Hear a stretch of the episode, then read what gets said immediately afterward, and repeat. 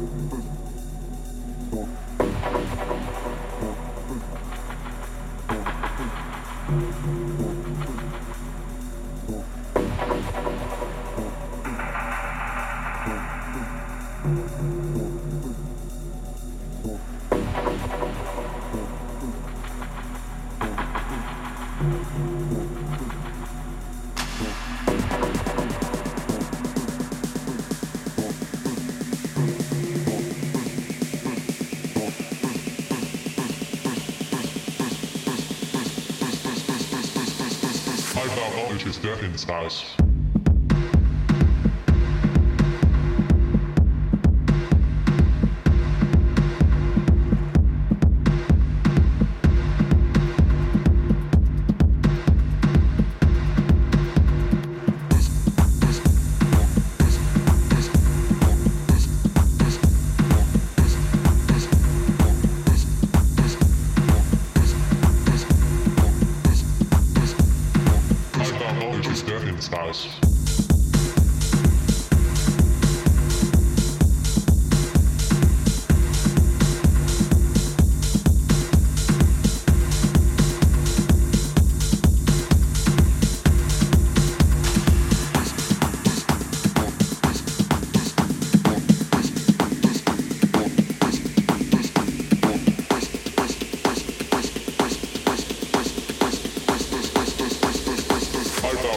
stuck in this house.